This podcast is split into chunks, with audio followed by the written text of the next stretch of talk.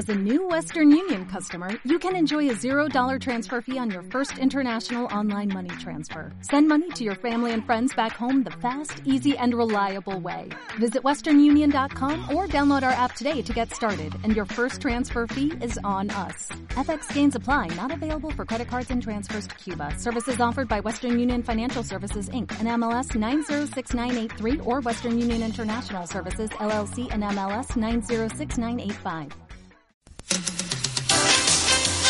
Ràdio Bonanova.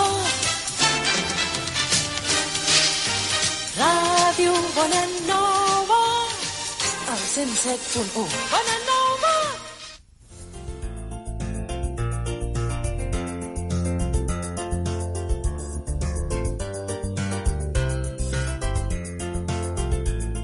Hola amics, sóc Ricardo Andreu i aquest és un programa gravat prèviament a Andorra.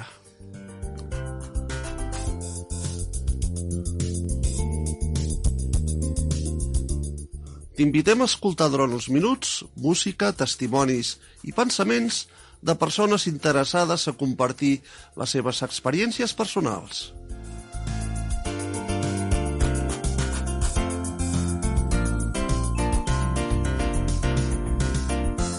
És l'hora de reflexionar sobre temes d'actualitat baix el punt de vista cristià.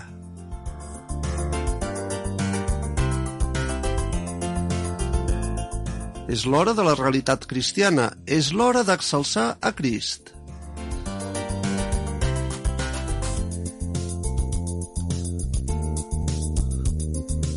Els que hem fet possible aquest programa volem atreure la vostra atenció desitjant que us agradi.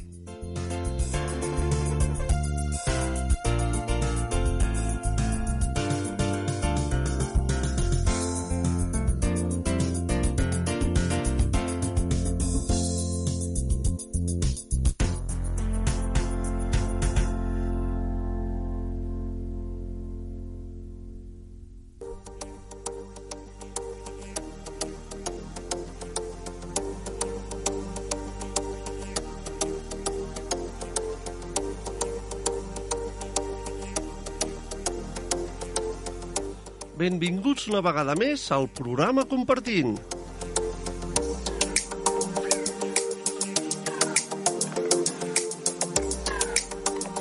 Aquesta vegada he triat per tots vosaltres els següents temes en llengua castellana que ens faran reflexionar. La emboscada, los hombres de Nínive y un solo Salvador.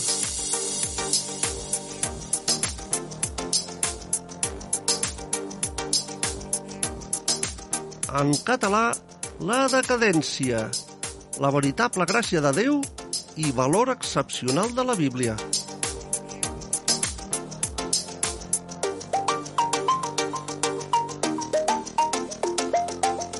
Sempre envoltats de cançons i músiques dignes de reflexió. Ja sabeu, si voleu compartir les vostres experiències personals, poseu-vos en contacte amb Ràdio Bonanova. Telèfon 93 202 34 36. Repetim, telèfon 93 202 34 36. També, si estàs motivat i vols que et responguem algun dubte, ho podràs fer mitjançant el WhatsApp de la ràdio i el número és el següent 638 90 86 50. Repetim, 638 90 86 50.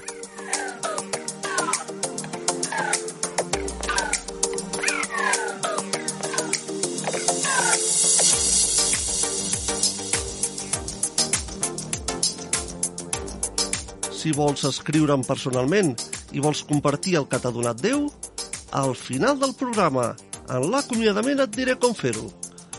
Per tots vosaltres, el programa Compartint.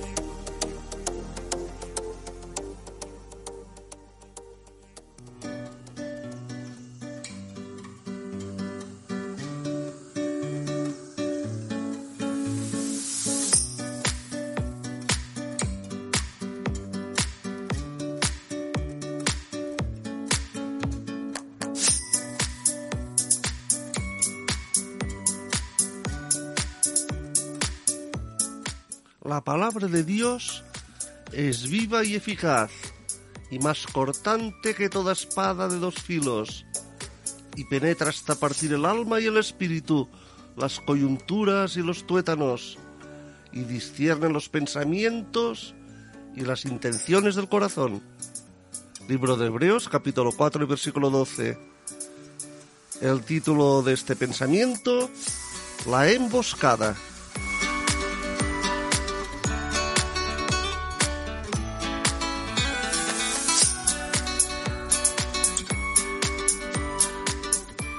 Hace algunos años en la India, un cristiano fue atacado por una banda fuertemente armada que lo esperaba al borde del camino. Le robaron su dinero, su reloj y su anillo. Luego escaparon con su vehículo y antes de arrancar, uno de los bandidos tomó una Biblia que estaba en uno de los asientos. La mostró con desprecio y la blandió en señal de despedida. El cristiano le gritó, léala a menudo.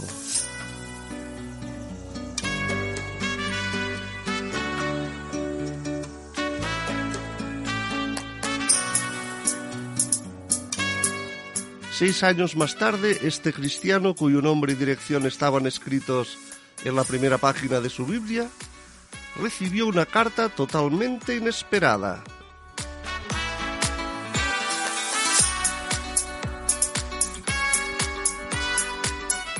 Lo amenacé con un revólver y le robé su dinero.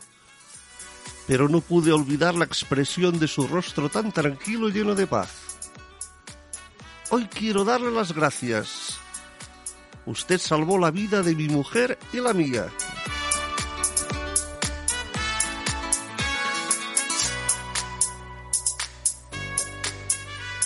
La Biblia que encontré en su automóvil fue el medio de mi liberación. La leí y cambió mi vida. Dejé la banda de la cual formaba parte y volví a mi provincia. Hace poco supe que tres de mis antiguos compañeros fueron muertos mientras atacaban a otra persona en el mismo lugar donde lo atacamos a usted.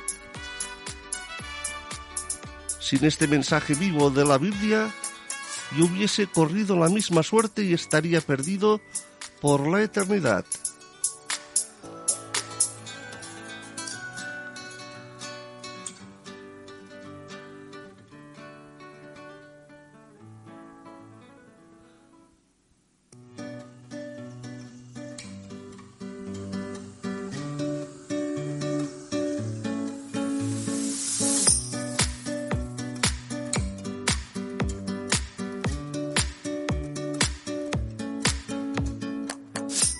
Que nos escuchas, dice así la palabra de Dios. ¿No es mi palabra como fuego, dice el Señor, y como martillo que quebranta la piedra? Está escrito en Jeremías capítulo 23 y versículo 29. Y en Isaías 26 dice, Tú guardarás en completa paz a aquel cuyo pensamiento en ti persevera, porque en ti ha confiado.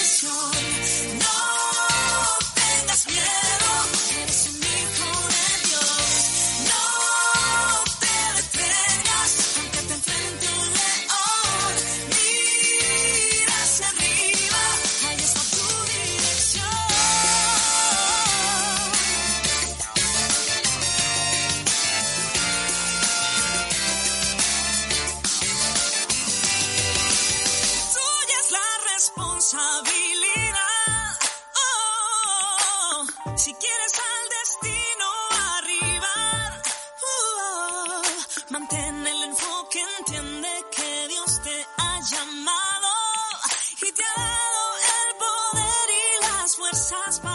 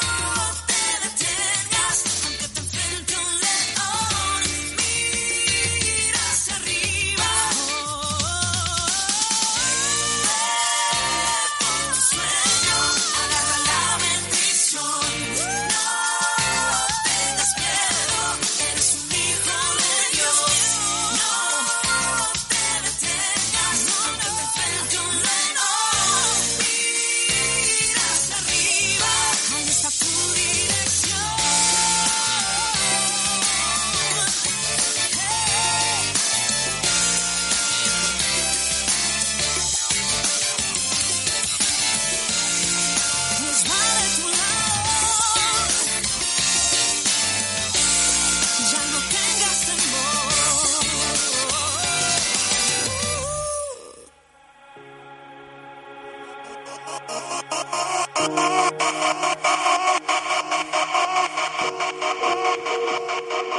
you.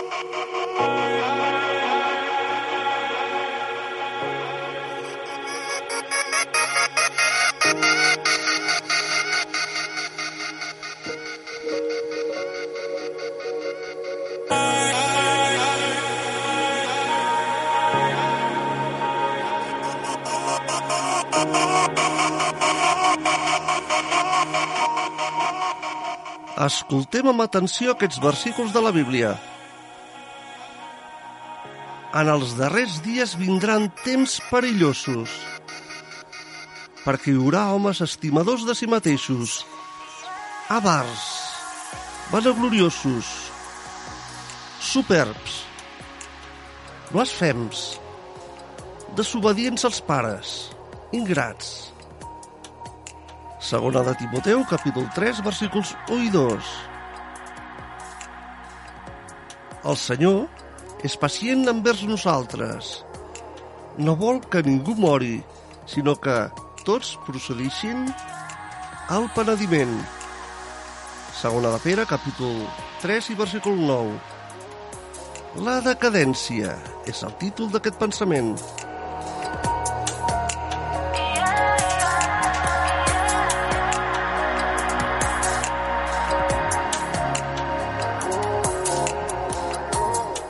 Quin planeta deixarem als nostres fills?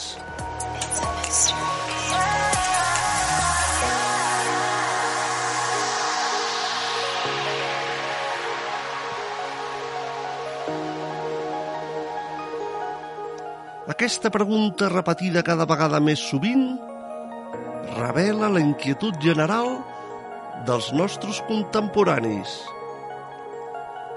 El terrorisme, les guerres, els problemes climàtics, econòmics i socials són temes seriosos davant dels quals estem desarmats.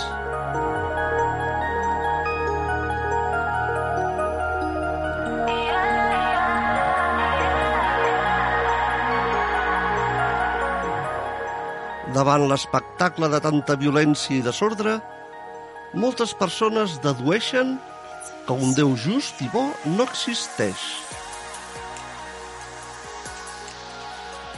No obstant això, la Bíblia ens ensenya que Déu no va crear la Terra tal com està ara. tot el que va fer era bo en gran manera. Llibre de Gènesi, capítol 1, versícul 31.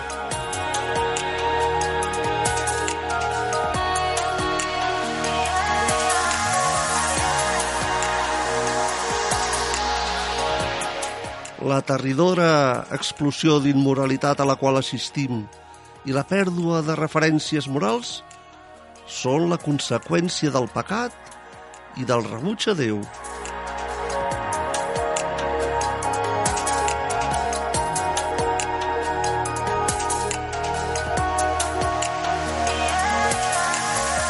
És un camí sense esperança de millora, sense esperança d'un retorn col·lectiu a Déu.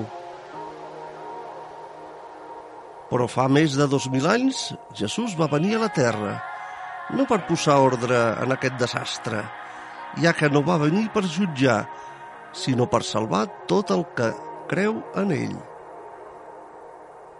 Déu el va enviar per expiar els nostres pecats que ens separaven d'ell. Acceptar-lo com el nostre Salvador ens permet conèixer l'amor de Déu.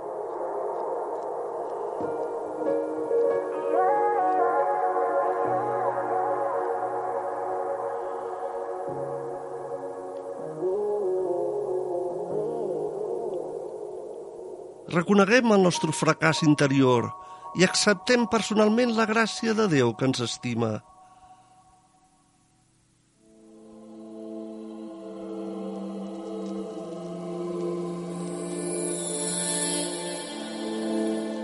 Ell vol alliberar-nos i donar-nos una vida nova, en base en el sacrifici del seu fill Jesucrist, que va morir per nosaltres a la creu i després va a resucitar.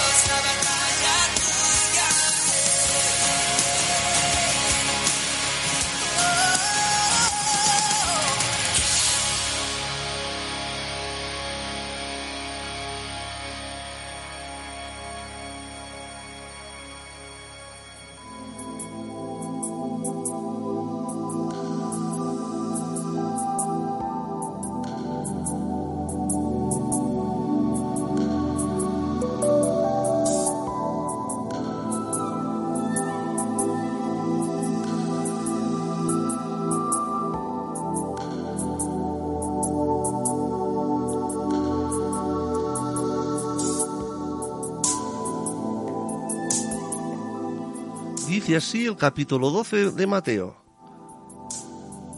Como estuvo Jonás en el vientre del gran pez tres días y tres noches, así estará el Hijo del Hombre en el corazón de la tierra, tres días y tres noches.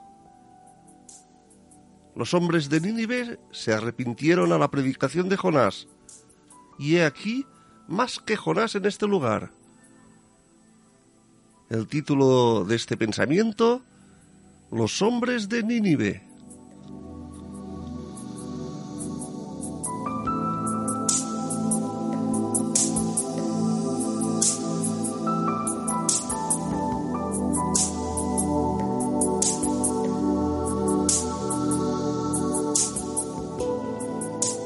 Jesús fue interpelado por los líderes religiosos de su pueblo, quienes pedían una señal milagrosa de su parte, para probar que Él era realmente el Cristo, el enviado de Dios.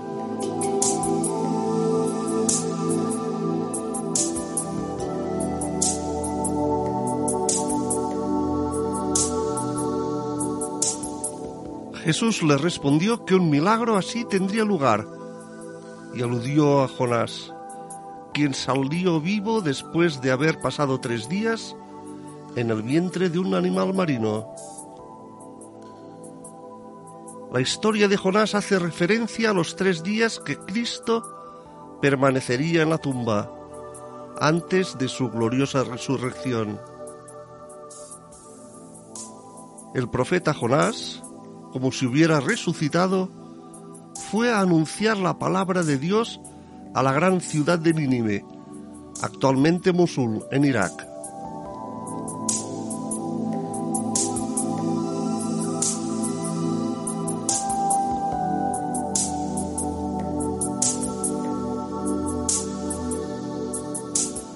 Después de un solo día de predicación, la ciudad estaba conmocionada. El rey proclamó un arrepentimiento colectivo, acompañado de ayuno y señales de dolor. Se sentaron sobre ceniza y se vistieron de cilicio. Libro de Jonás, capítulo 3, versículos del 5 al 10. Y Dios los perdonó.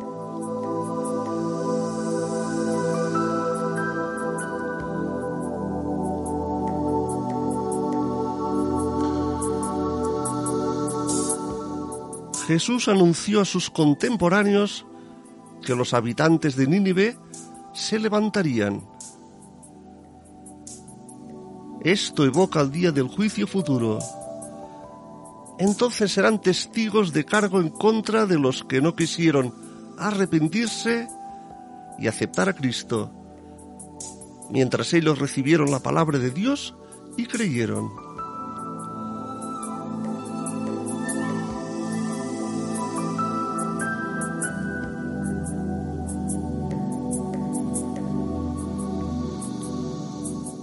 Jesús terminó su comparación con una declaración básica. Y aquí más que Jonás en este lugar. En efecto, Jesús, el Hijo de Dios, está infinitamente por encima de todos los profetas. Y es un hombre divino resucitado, eternamente vivo, en quien debemos poner Vuestra confianza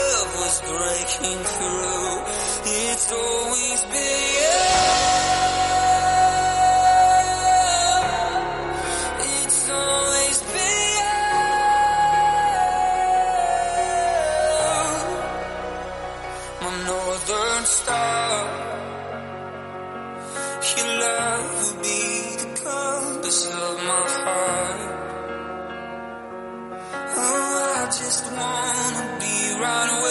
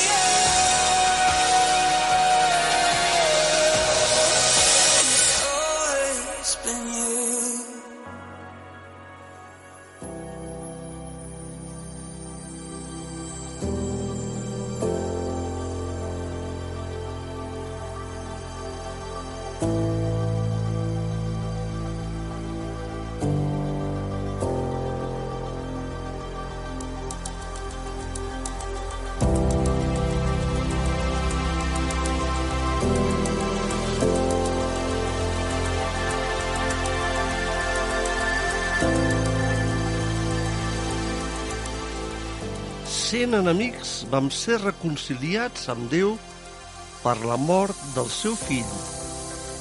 Llibre de Romans, capítol 5 i versícul 10. Quan es va manifestar la bondat de Déu nostre Salvador i el seu amor envers els homes, ens va salvar per la seva misericòrdia. Llibre de Tito, capítol 3, versículos del 4 al 5. Tots sou fills de Déu per la fe en Jesucrist. Gàlates, capítol 3 i versícul 26. I el títol d'aquest pensament? La veritable gràcia de Déu.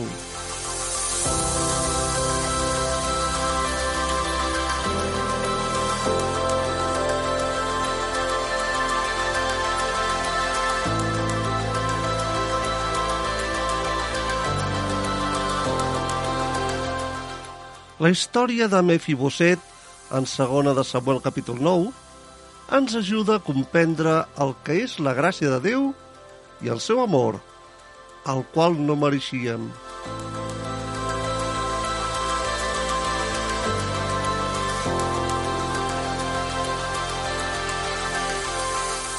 En Saúl va regnar abans de David, però dominat per la gelosia va odiar i va tractar de matar el futur rei David fins al final de la seva vida.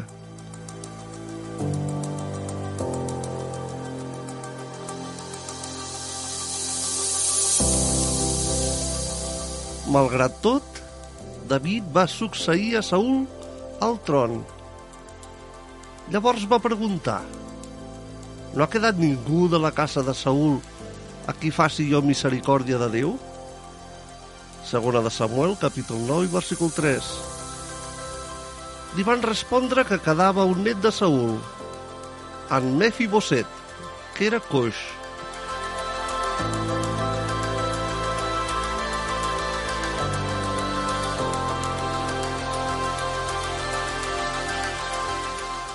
Ara bé, la gent es burlava de David dient que els coixos i els cecs serien més forts que ell.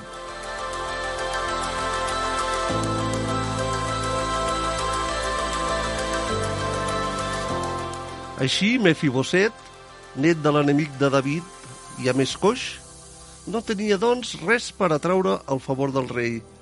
Tot el contrari.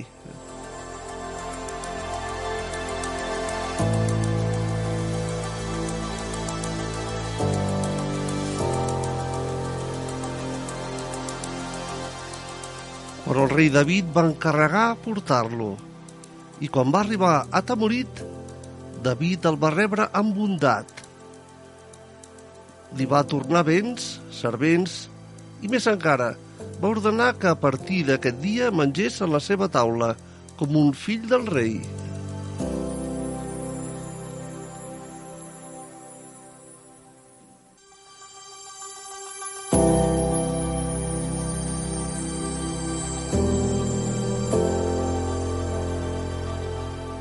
La manera en què va actuar David ens mostra com Déu vol perdonar.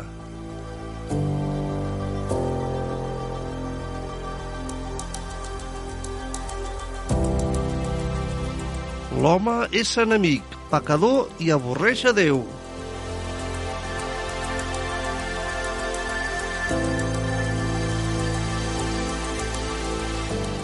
No té, doncs, res per mereixer el favor diví però Déu el busca per acollir-lo amb bondat i perdonar els seus pecats.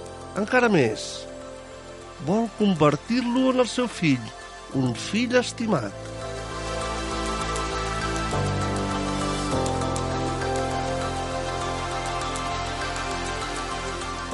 L'única cosa que el pecador ha de fer és creure en Jesús, qui va ser condemnat en el nostre lloc i va portar el nostre càstig Alacrel.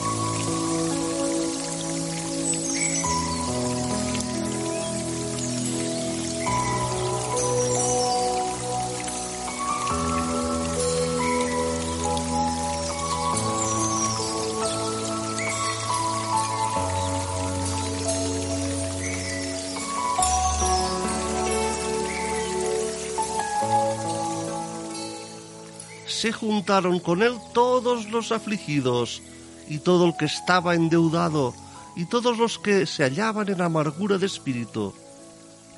Primera de Samuel, capítulo 22 y versículo 2. Jesús dijo, La paz os dejo, mi paz os doy. Yo nos la doy como el mundo la da. No se turbe vuestro corazón, ni tenga miedo. Libro de Juan, capítulo 14 y versículo 27. El título de este pensamiento, Un solo Salvador.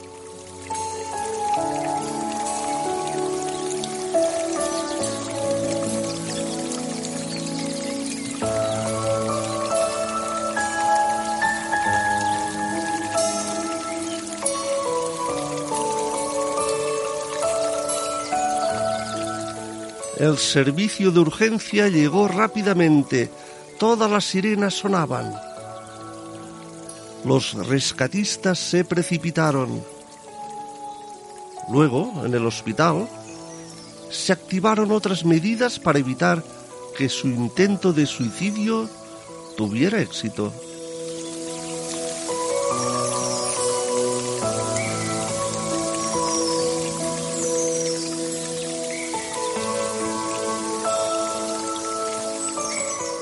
Pero el equipo de emergencia no podía hacer todo por esta mujer a quien se le brindaban tantos cuidados.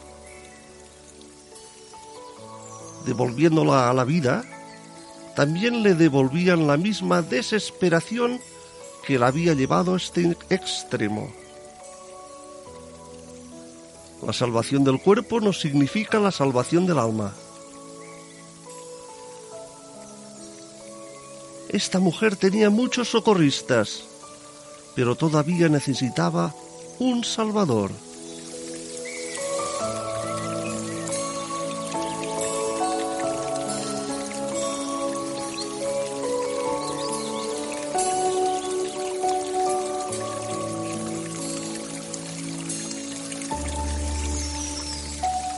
¿Quién puede cambiar la existencia de esta persona? Perdonar su pasado, darle nuevas razones para vivir, seguridad para el futuro, en otras palabras, devolverle la esperanza.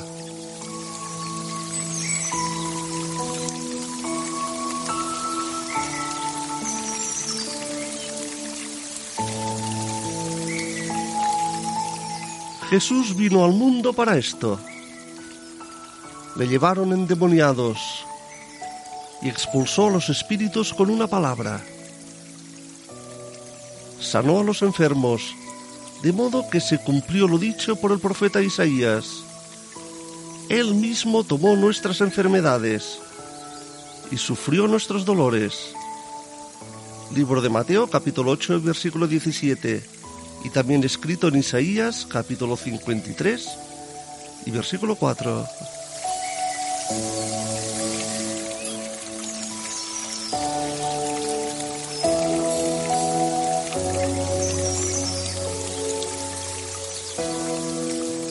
¿Estás desesperado? ¿Amargado? ¿Herido por la vida?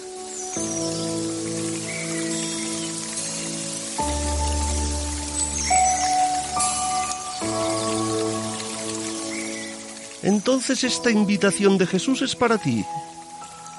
Venid a mí todos los que estáis trabajados y cargados, y yo os haré descansar. Mateo capítulo 11 versículo 28.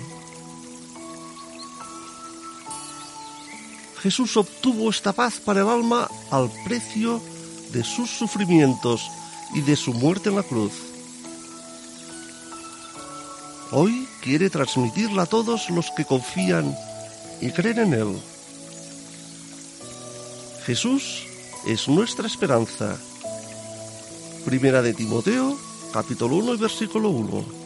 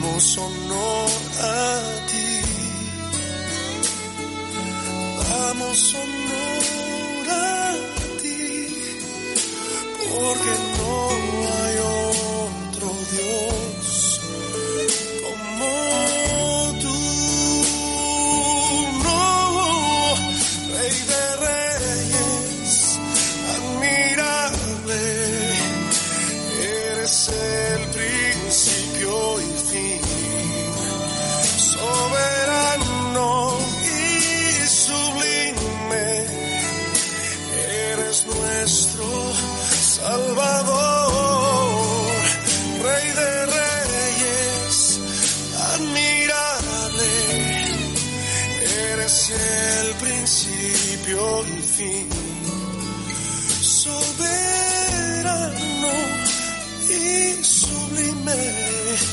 eres nuestro Salvador.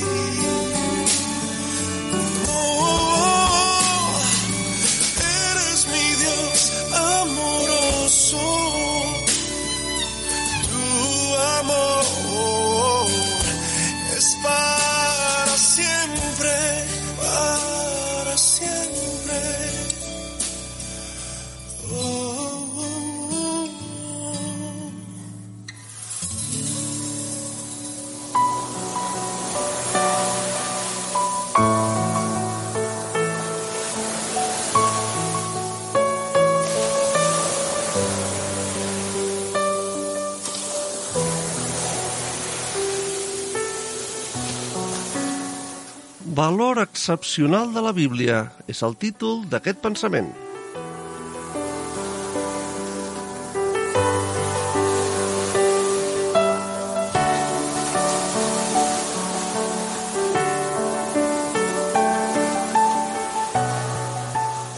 Llegim a segona de Timoteu capítol 3 i versícul 16. Tota l'escriptura és inspirada per Déu i útil per ensenyar, per redarguir, per corregir, per instruir en justícia.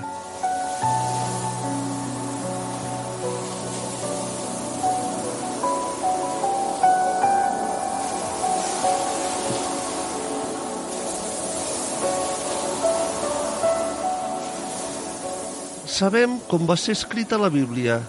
Ara veurem com va ser formada.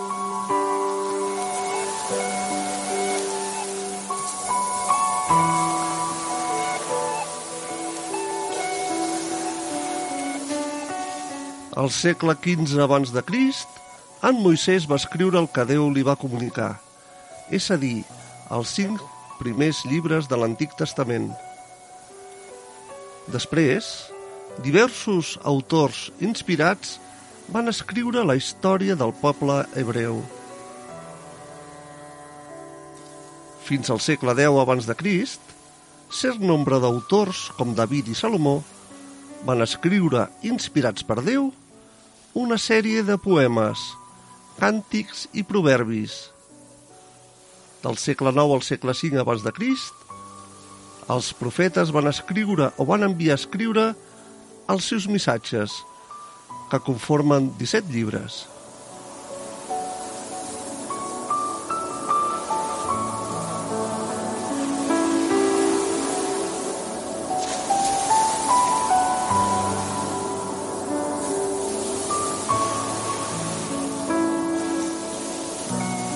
Per conservar aquests tresors, Déu va utilitzar homes devots que van copiar sense parar els textos ja acceptats entre els jueus. Al segle V abans de Crist, a l'època d'Esdres, els jueus van ser dispersats, exiliats.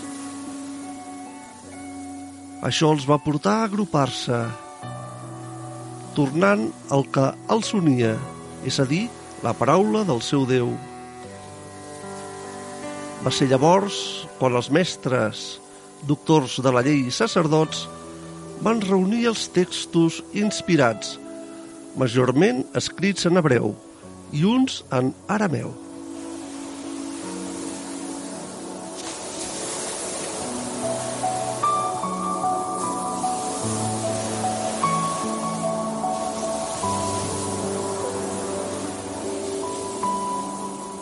Sovint Jesucrist va fer referència a l'Antic Testament. El Senyor ha precisat per avançat les tres parts que formarien el Nou Testament, els evangelis, els fets i les epístoles, i finalment l'Apocalipsi, llibre de Joan, capítol 14 i versícul 26.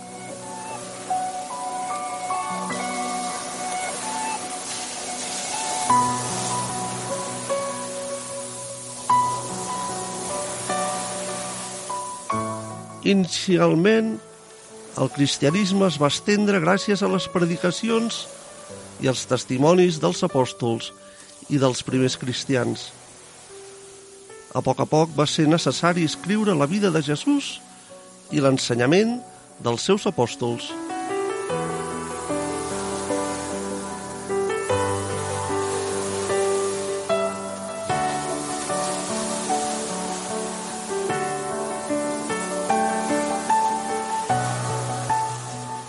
Per finalitzar, a Cartago, a l'any 397, després de moltes investigacions i peripècies, el text bíblic va ser reconegut oficialment. Sapiguem veure, nosaltres també, el seu valor excepcional.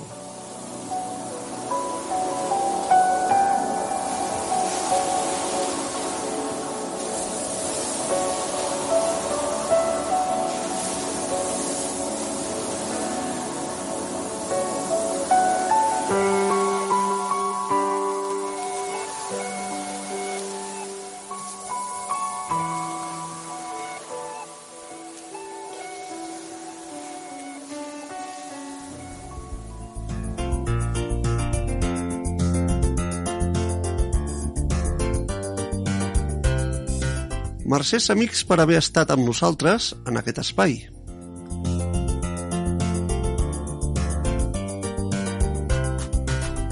Aquest espai ha estat pensat perquè puguis compartir els teus pensaments i experiències amb Déu.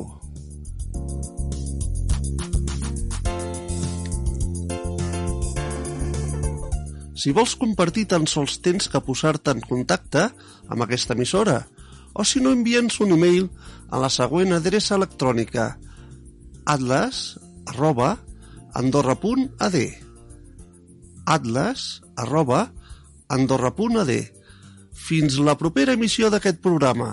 I fins aviat.